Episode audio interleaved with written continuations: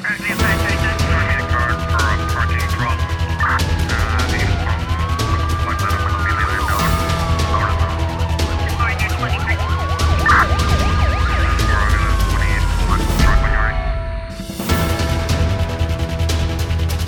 Há uma consolidação da melhoria da situação epidemiológica em Cabo Verde. A afirmação é do Diretor Nacional de Saúde. Em conferência de imprensa proferida na tarde desta segunda-feira, Jorge Barreto destaca o facto de Cabo Verde não registrar qualquer óbito por complicações associadas à Covid-19 há mais de um mês. Continuamos a verificar que há uma consolidação, digamos assim, da, da melhoria por mais uma semana da, da situação epidemiológica uh, indicando que uh, muito provavelmente a transmissão neste momento uh, a transmissão do vírus ou de alguma variante no país esteja controlada.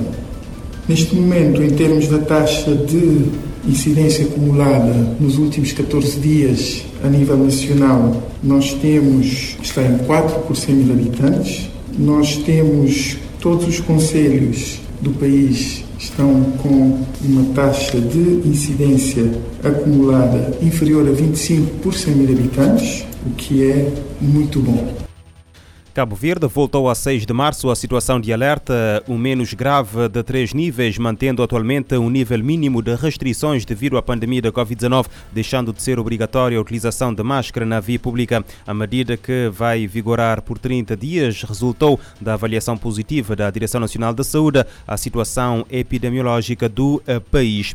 O Instituto Marítimo e Portuário proibiu a saída para o mar de embarcações de pesca local, botas e pequenas embarcações de boca aberta a nível nacional. Esta medida, segundo o IMP, deve-se às condições do estado do tempo no arquipélago durante as próximas horas. No aviso de segurança emitido na tarde desta segunda-feira, a autoridade marítima aponta para ventos fortes e ondas de 2 a 4 metros com agravamento a oeste, noroeste, norte, nordeste do arquipélago. As crianças na Síria continuam a viver após 11 anos de conflito em campos inseguros e sem higiene, expostas a bombardeamentos e a sofrer com fome, doenças e desnutrição. O alerta foi feito hoje pela organização não-governamental Save the Children. Em comunicado, a Organização de Proteção à Criança, com sede no Reino Unido, lembra que o conflito no norte da Síria continua a causar baixas civis, forçando eh, familiares a fugirem de suas casas. A ONG estima que em todo o país país, 6,5 milhões de crianças eh, precisam eh, de ajuda humanitária, 2 eh, milhões e meio não vão à escola e quase 800 mil crianças estão desnutridas. A Síria atravessa uma crise econômica onde lida com a pandemia da Covid-19 e enfrenta uma escassez de bens essenciais com a invasão russa da Ucrânia e o crescimento rápido do número de refugiados na Europa, sem precedentes desde a Segunda Guerra Mundial. A ONG alerta que aqueles que deixaram a Síria não devem ser esquecidos e os Estados devem proteger os direitos, os direitos de todos os refugiados devido à falta de água potável. Muitas mães ficam sem comida ao gastarem o dinheiro em água consumível. Eh, desencadeada em março de 2011 pela repressão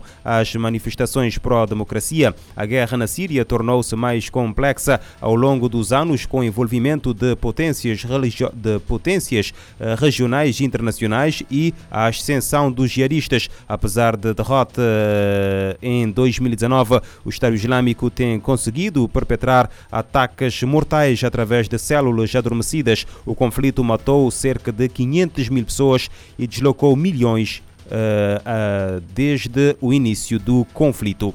E sobre a guerra na Ucrânia, o autarca de Kiev acaba de anunciar que será decretado um recolher obrigatório na capital do país eh, com duração de 35 horas. Eh, de acordo com a Sky News, a medida entra em vigor na tarde desta terça-feira e manter-se-á até amanhã de quinta-feira. Durante este período, ninguém deverá sair de casa ou dos abrigos onde se encontra. Embora não haja ainda mais informações sobre a medida decretada, esta acontece numa altura em que a capital do país está a ser atacada. Esta segunda-feira, um prédio residencial foi foi atingido por um míssil. Já hoje, outro prédio de 15 andares foi atingido ao oeste da cidade, ataque do qual resultaram duas mortes. Esta terça-feira prosseguem as negociações entre a Ucrânia e a Rússia, depois da reunião de segunda-feira ter sido interrompida sem grandes avanços em relação a um possível fim do conflito.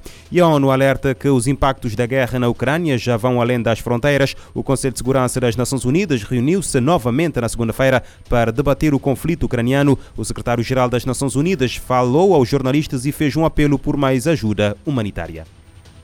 O Conselho de Segurança das Nações Unidas se reuniu novamente nesta segunda-feira para tratar sobre os desdobramentos e a escalada da violência na Ucrânia. O representante da Organização para a Segurança e Cooperação na Europa falou aos membros do órgão e ressaltou que desde o início dos ataques, o continente voltou a viver o horror da guerra, que acreditava já estar no passado. Do lado de fora do salão, o secretário-geral da ONU, Antônio Guterres, falou a jornalistas sobre os impactos que a agressão militar da Rússia contra o território ucraniano tem causado desde o início da violência. O secretário-geral das Nações Unidas ainda fez um apelo para que os Estados-membros não aumentem gastos com forças militares e esqueçam os investimentos na ajuda humanitária. Ele afirmou que a ajuda já chegou a pelo menos 600 mil pessoas e que o Fundo Central de Resposta de Emergência da ONU está enviando mais 40 milhões de dólares para ajudar o país, enquanto esperam mais financiamento. No entanto, com a escalada do conflito, Guterres afirmou que o acesso está cada vez mais difícil e o fluxo de refugiados segue crescendo. Já são quase 3 milhões que deixaram o país e 2 milhões que estão deslocados internamente. O secretário-geral ressaltou que a situação aumenta a vulnerabilidade de mulheres e crianças e cria oportunidades para predadores e traficantes de pessoas. Da ONU News em Nova York, Mayra Lopes. António Guterres apela para que os Estados-membros não aumentem gastos com forças militares e esqueçam os investimentos na ajuda humanitária.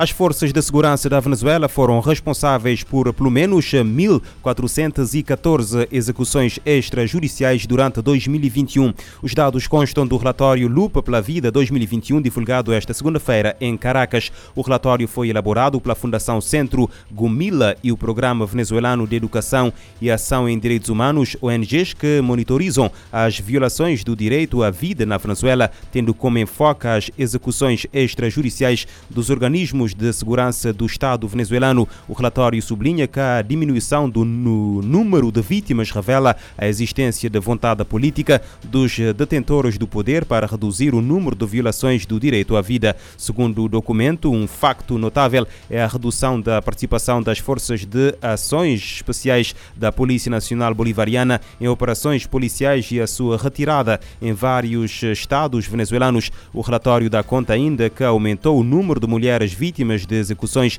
extrajudiciais, que passou de 4 casos em 2020 para 14 em 2022. As ONGs dão conta que os jovens entre 18 e 24 anos de idade continuam a ser as principais vítimas das forças de segurança e alertam que o direito à vida continua uh, tremendamente violado.